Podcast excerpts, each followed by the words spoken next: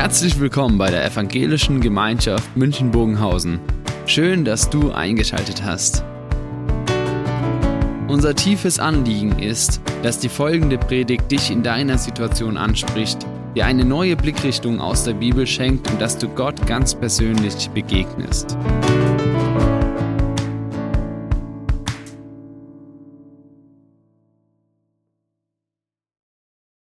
Wenn wir die Geschichte betrachten von der Wanderung Israels von Ägypten bis nach Kanaan, dann ist es so eine Entdeckungsreise zu Inhalten unseres Glaubens, eine Entdeckungsreise zu den Grundlagen und vieles, was dort sich ereignet, ist wie so ein Vorbild für das, was unseren Glauben ausmacht. Und wenn wir diese Etappen anschauen, dann sehen wir, dass die erste Etappe bereits hinter dem Volk gelegen ist. Gott hat sie aus Ägypten herausgeführt. Sie haben Erfahrung gemacht, dass ein Gott an ihrer Seite ist, der für sie sorgt, der sie schützt, der sie begleitet. Und dann waren sie dort am Berg Sinai. Und hier hat es dann eine längere Zeit gegeben, ungefähr ein Jahr sind sie dort gewesen. Eine sehr ereignisreiche Zeit, die begonnen hat mit dem Bundesschluss, wo Gott seinem Volk nochmals zugesprochen hat, ihr sollt mein Volk sein. Und das Volk ganz bewusst geantwortet hat, und du sollst unser Gott sein. Und wir wollen in diesem Lebensraum leben, den du uns eröffnest, in deinen Geboten, in deiner Gegenwart. Und dort haben sie erlebt, dass sie eigentlich gar nicht in der Lage sind, das zu halten. Sie haben erlebt, wie Gott neu anfängt. Sie haben in dieser Zeit dann diesen Ort der Begegnung gebaut, dort, wo sie immer wieder diese Gegenwart Gottes suchen können. Manche sagen die Stiftshütte, dieses Heiligtum. Dort hat es viele Ordnungen gegeben, wo Gott gesagt hat, so soll euer Leben gestaltet werden in den verschiedensten Fragen. Und dann nach einem Jahr heißt es, der Schluss ist da, jetzt geht's weiter. Und dann wird dieser Weg, der weiterführt, für das Volk begleitet von verschiedenen Krisen.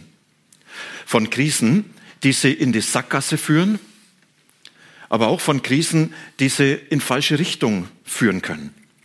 Und diese Krisen müssen alle bewältigt werden, damit sie irgendwann hier in Kanaan ankommen.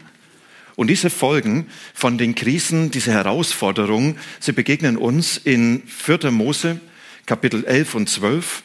Eigentlich könnte man da über vier verschiedene Krisen sprechen. Ich werde heute mal zwei herausgreifen.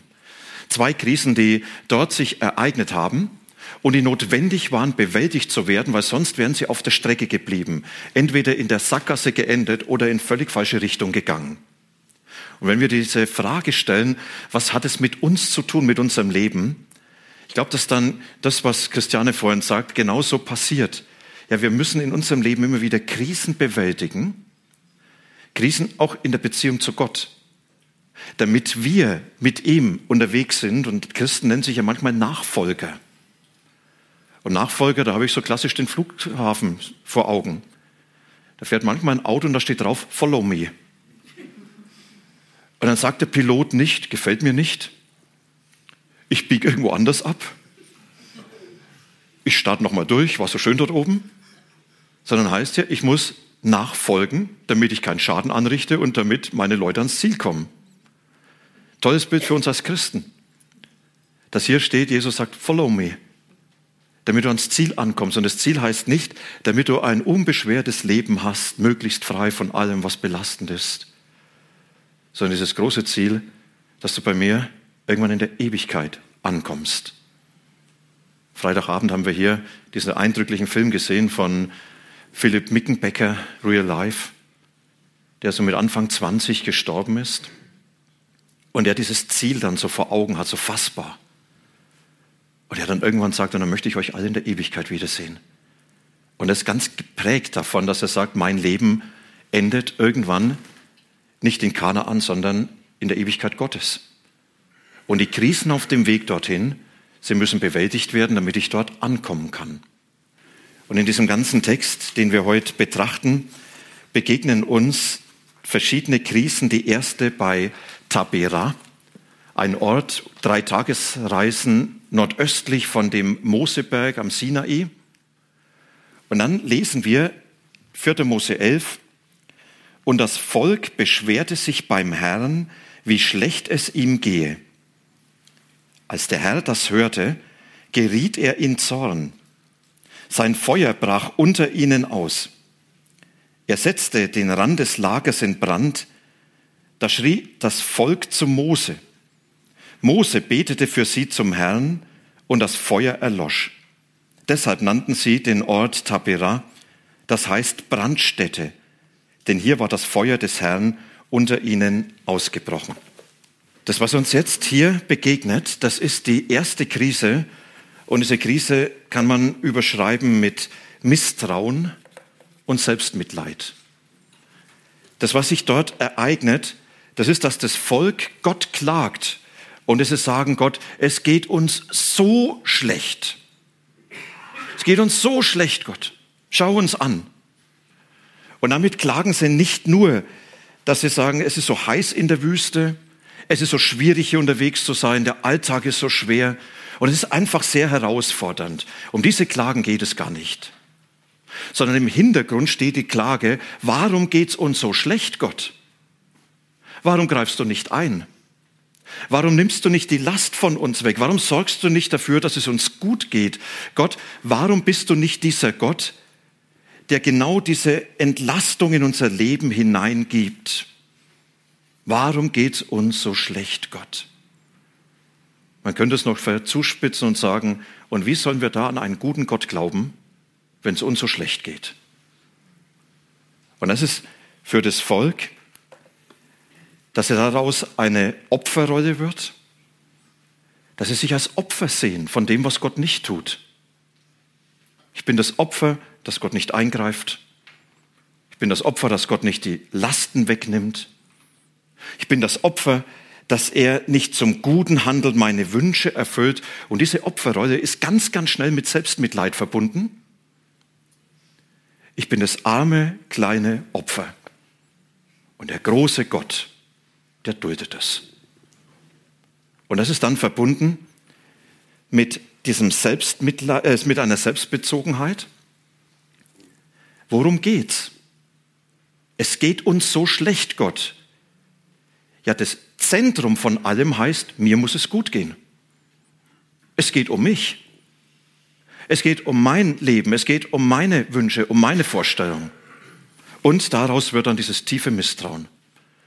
Dieses Misstrauen, das Gott gegenüber deutlich macht, wenn du so mit uns handelst, fällt es uns schwer, dir nachzufolgen. Und jetzt sind wir auf einmal hier in dieser Sackgasse. So kann es nicht weitergehen, sagt das Volk. Gott, jetzt muss irgendwas passieren.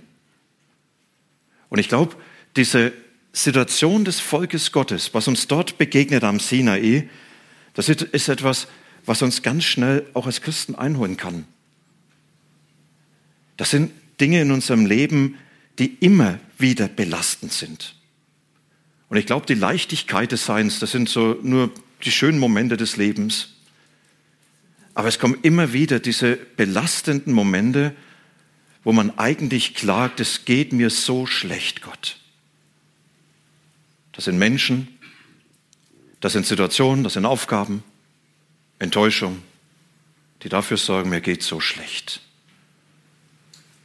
Und dann ist man in dieser Selbstbezogenheit und hadert mit Gott und sagt aber, wenn du nicht eingreifst, dann kann es nicht weitergehen.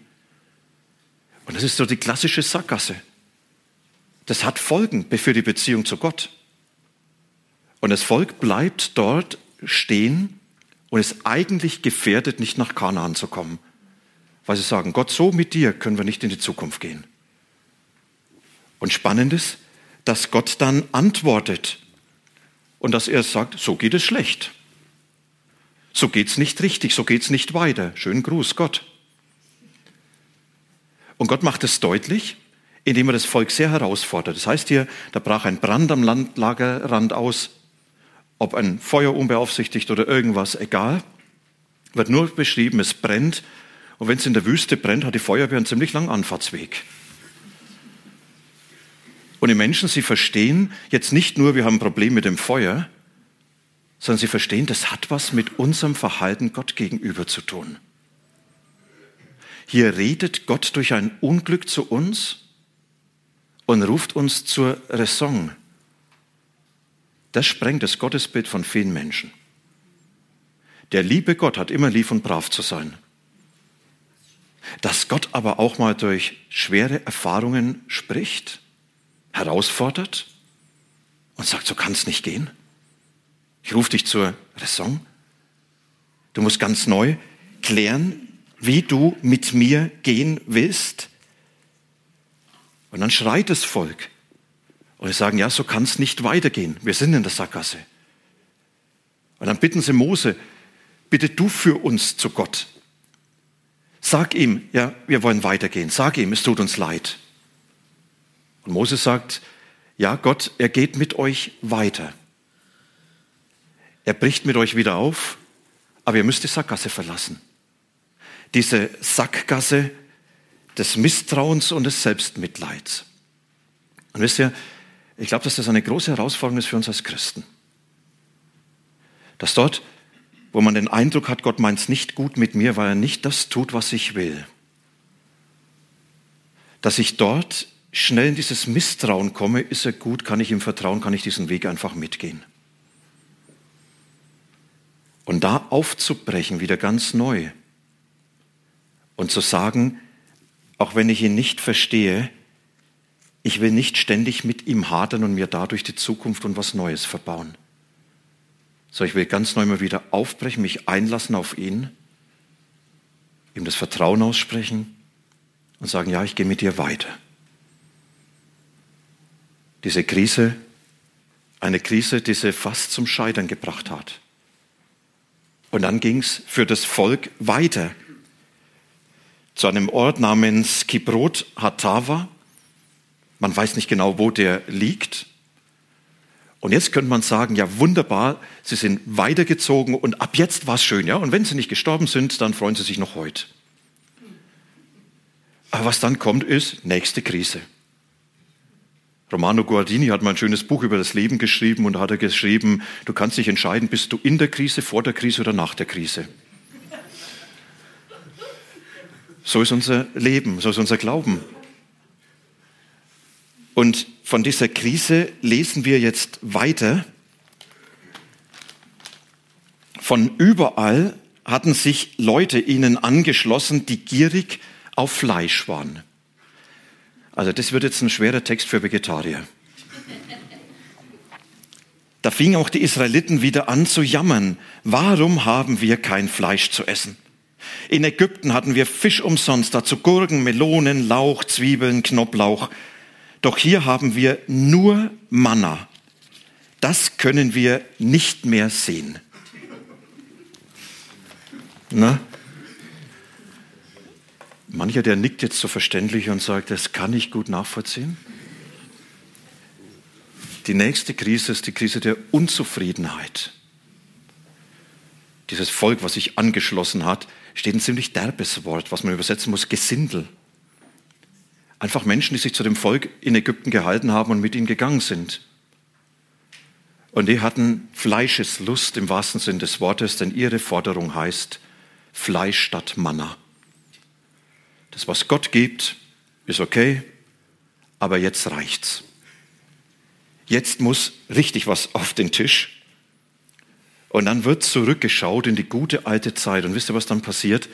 Das ist so ein innerliches Abbiegen hier wo man sagt, früher war es besser und man geht in Gedanken zurück. Man geht zurück in die gute alte Zeit, wo alles besser war, sogar die Zukunft. Ne? Man geht zurück und sagt, damals hatten wir noch das, was wir uns wünschen, aber jetzt nicht mehr. Und aus diesem Rückblick wird dann ganz schnell eine Verklärung der Vergangenheit und eine tiefe Unzufriedenheit mit dem, was Gott mir heute gibt. Man sagt Gott, das Manna, das kannst du dir sparen. Das, was ich heute von dir bekomme als Gaben, wo du für mich sorgst, das taugt mir nicht. Ich hätte es gern anders. Ich hätte es gern, wie es früher so schön war. Wisst ihr, eigentlich auch da nichts Neues. Wo wir sagen müssen, ja, man schaut ganz schnell, und sagt, ja, früher war es besser, die Menschen, die Verhältnisse. manchmal die Gemeinde, was weiß ich was. Und man ist unzufrieden mit dem, was Gott heute gibt. Unzufrieden mit der Lebenssituation, in der man ist, mit dem Beziehungsstatus. Unzufrieden mit der Arbeit oder Nichtarbeit.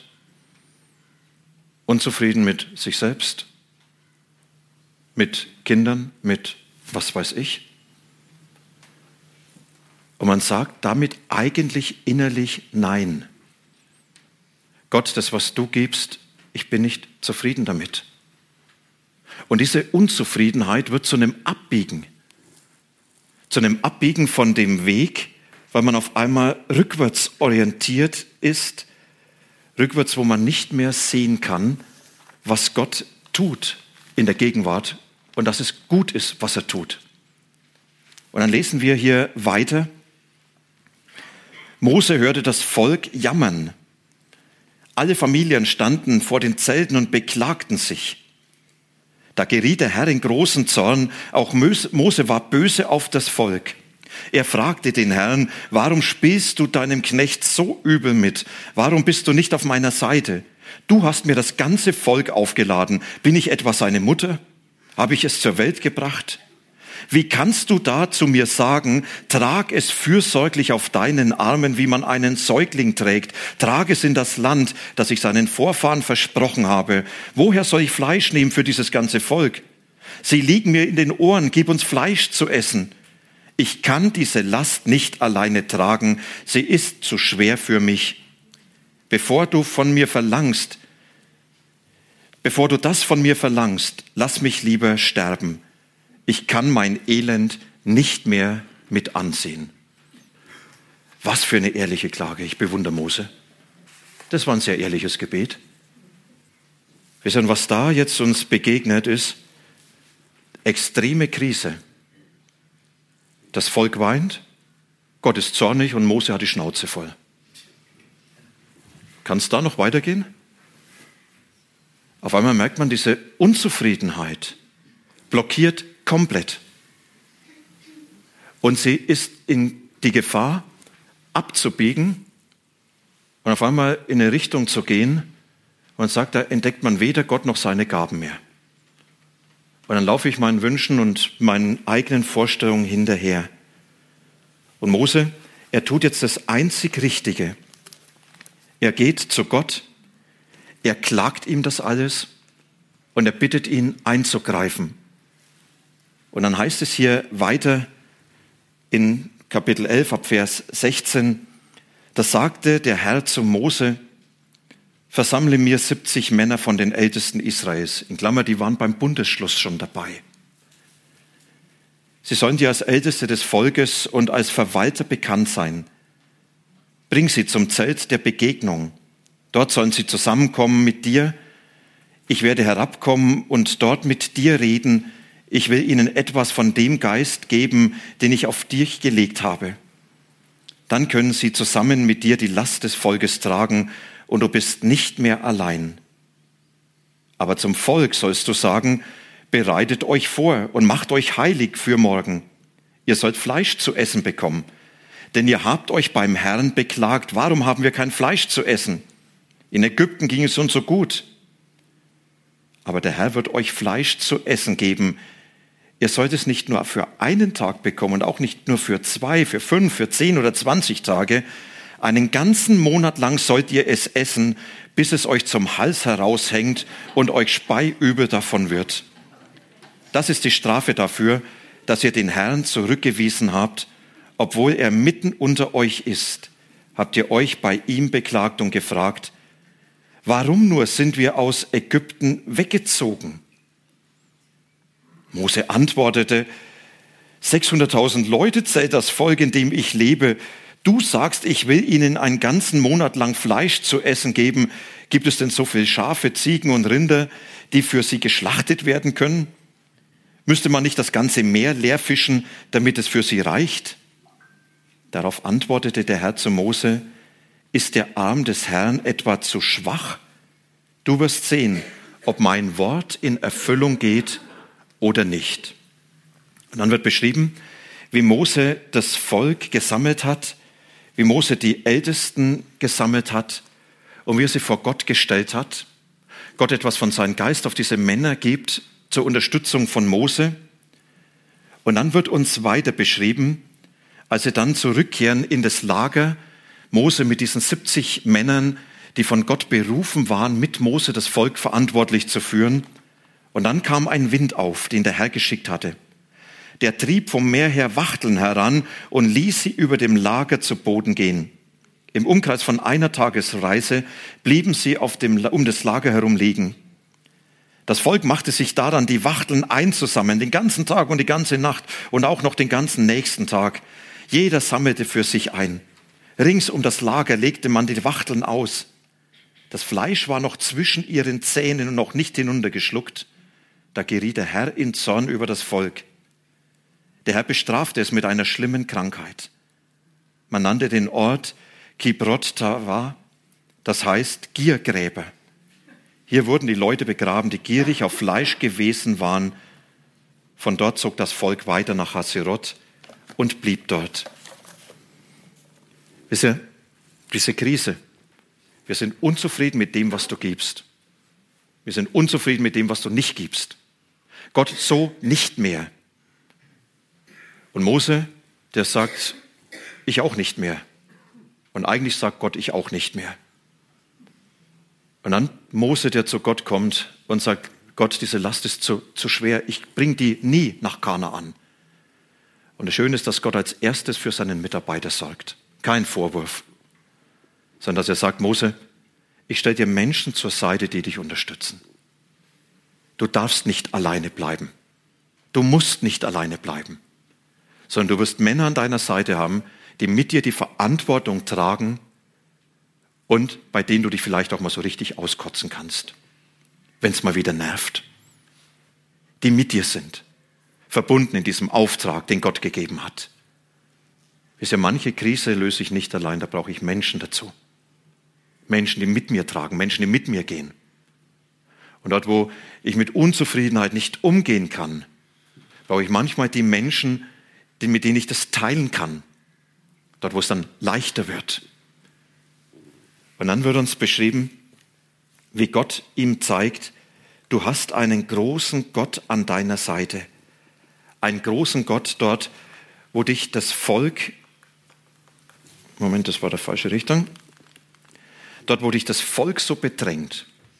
Da hast du einen Gott an deiner Seite, der dir nicht nur den Rücken stärkt, sondern der dich bestätigen wird und der sich dem Volk zeigen wird. Und Mose, er stellt ja diese Frage, Gott, es ist so eine Menge Volk, ja, woher soll dieses Fleisch kommen? Es ist unmöglich. Und Gott gibt keine Erklärung und sagt, Mose, jetzt pass auf, ja, äh, dann wird ein Fleischtransport kommen, machen wir Luftfahrt, dann kommen sie auch direkt an und dann wirst du das so und so. Sondern Gott stellt nur eine Frage. Meinst du, dass meine Hand so kurz ist, dass ich helfen kann? Meinst du, dass meine Hand so kurz ist, dass ich nicht hineingreifen kann in die Situation, in der du bist? Und damit wird Mose herausgefordert. Kannst du darauf vertrauen, dass der Gott, der das Volk aus Ägypten aus der Sklaverei befreit hat und der seine Macht beim Pharao gezeigt hat? Kannst du vertrauen, dass der, der euch durch das Meer geführt hat? Kannst du vertrauen, dass der, der euch in Kriegen und Angriffen bewahrt hat? Kannst du darauf vertrauen, dass dieser Gott auch heute noch handelt auch wenn du dir nicht vorstellen kannst, wie das gehen kann. Eine ganz große Frage für Mose. Und Mose kann dann eigentlich sich nur einlassen und sagen, ja, ich vertraue dir. Und er lässt sich darauf ein, weil er es dem Volk ankündigt. Und weil er dem Volk sagt, morgen wird Gott euch Fleisch geben. Gott wird handeln. Ich habe keine Ahnung wie. Ich kann mir gut vorstellen, als Mose das angekündigt hat und gesagt hat, morgen gibt's Fleisch, dass die Menschen gesagt haben, jetzt hat er endgültig durchgedreht. Wir wussten schon immer, dass er verrückt ist. Aber dass es so verrückt ist. Und dann wird uns beschrieben, wie Gott Fleisch gibt, nicht als Belohnung, sondern um ihn das Maul zu stopfen, im wahrsten Sinne des Wortes. Und diese Wachtelzüge, die kamen, bis heute am Roten Meer, große Wachtelzüge, die dort sind. Und es heißt, ein starker Wind treibt sie in das Lager der Israeliten. Und dann setzt die Gier ein. Jetzt endlich, was ich will und nicht, was Gott will. Endlich Fleisch statt Manna. Endlich. Und dann sammeln sie und sammeln und dörren das Fleisch, was sie in Ägypten gelernt haben. Und diese Gier hat sie fest im Griff. Endlich habe ich, was ich will. Und dann werden sie krank.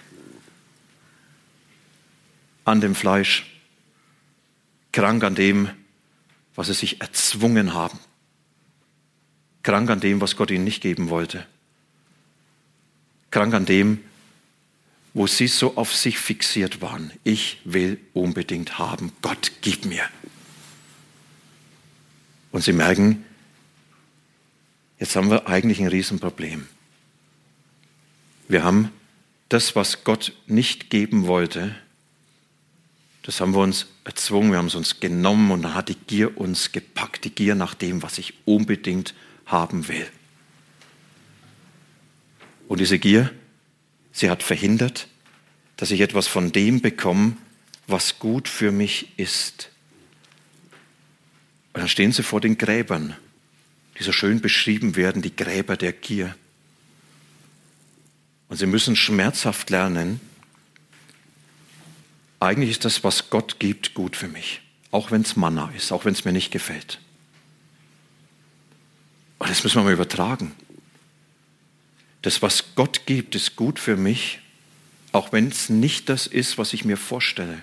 Ich habe vorhin gesprochen von Lebensverhältnissen, von dem Beruf, von den Beziehungen, von Beziehungsstatus, von Familiensituationen.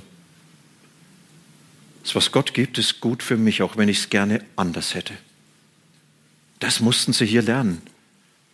Und sie mussten auch lernen, das, was Gott nicht gibt, ist auch gut für mich. Und wenn er mir gibt, was ich will, kann es fatal werden. Dann kann es verhängnisvoll sein. Da kann ich auf einmal am Grab stehen. Und an der Stelle für das Volk, dass sie herausgefordert waren, und jetzt müssen wir innerlich umkehren. Und müssen sagen, wir lassen uns ganz neu ein auf das, was Gott gibt. Weil sonst kommen wir nie nach Kana an. Sonst bleiben wir auf der Strecke. Ich habe am Anfang gesagt, für mich ein Bild für unseren Glauben, für das, was wir in unserem Leben oft erleben, so bildlich für das, was die Israeliten erlebt haben.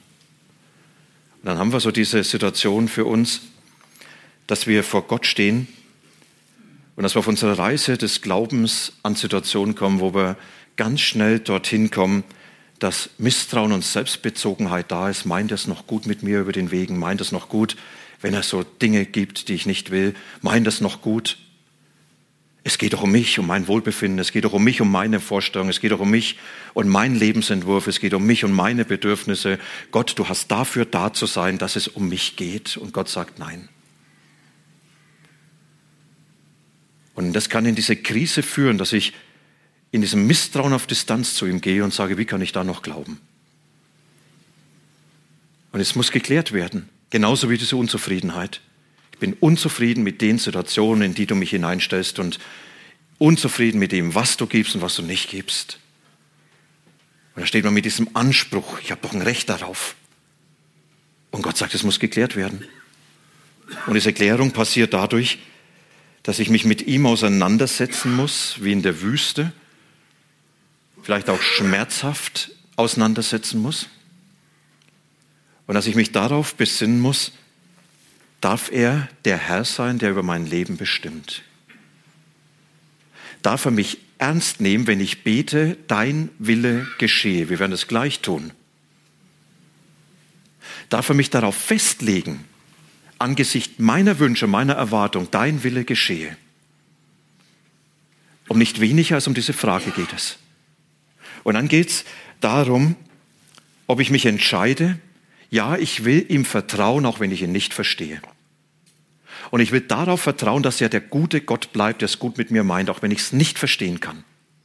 Wenn ich hier in der Sackgasse bin oder irgendwo in diesen Abbiegespuren, wo ich so fixiert bin auf das, was ich will kann ich darauf vertrauen, dass er trotzdem der gute Gott ist, der es gut mit mir meint und sagt, ich will dich dorthin bringen, ganz nach Hause. Und will ich ihm dann ganz bewusst auch das Vertrauen aussprechen. Das Vertrauen mit dieser Ansage, ich weiß, dass du es besser weißt als ich. Und deshalb vertraue ich dir. Das ist so diese Herausforderung, in die uns Krisen hineinstellen. Und ich weiß nicht, ob du eine Krise erlebst, vielleicht vor, nach oder mittendrin bist, wo du sagst, da komme ich irgendwo mit Gott nicht klar. Solche Krisen sind Chancen.